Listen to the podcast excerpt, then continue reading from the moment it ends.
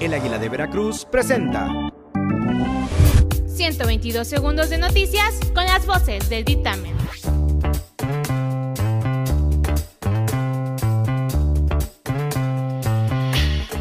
Yo soy Jair MH y estas son las noticias del día.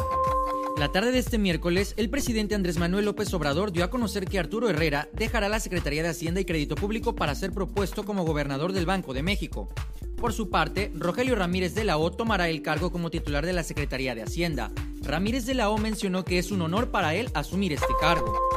Este miércoles, desde la conferencia de prensa mañanera, el consorcio conformado por Bombardier Alstom firmó el contrato para la fabricación de los primeros 42 trenes que formarán el proyecto del Tren Maya, los cuales se elaborarán en las plantas de las empresas ubicadas en Ciudad Sahagún, Hidalgo.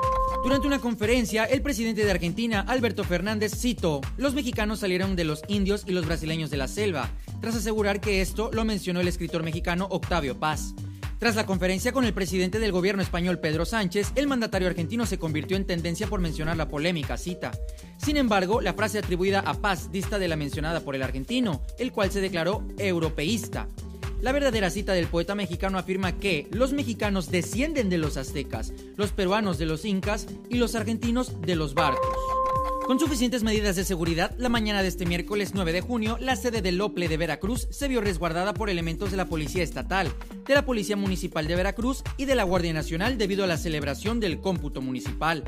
A la altura de la calle Pinzón, entre las avenidas Martí y Washington, un buen número de simpatizantes de Morena y del PAN rodean el punto y permanecen detrás de las vallas metálicas que se colocaron para tener un control en el ingreso de representantes de partido o funcionarios que llegan al conteo que dará validez a la elección del pasado domingo. Jóvenes aterrorizadas por el incremento de los feminicidios en el estado de Veracruz, el más reciente el asesinato de Itzel, de 16 años, ocurrido en su propia casa cuando estaba estudiando, realizarán una marcha este viernes 11 de junio en nombre de las mujeres que ya no pudieron regresar a casa.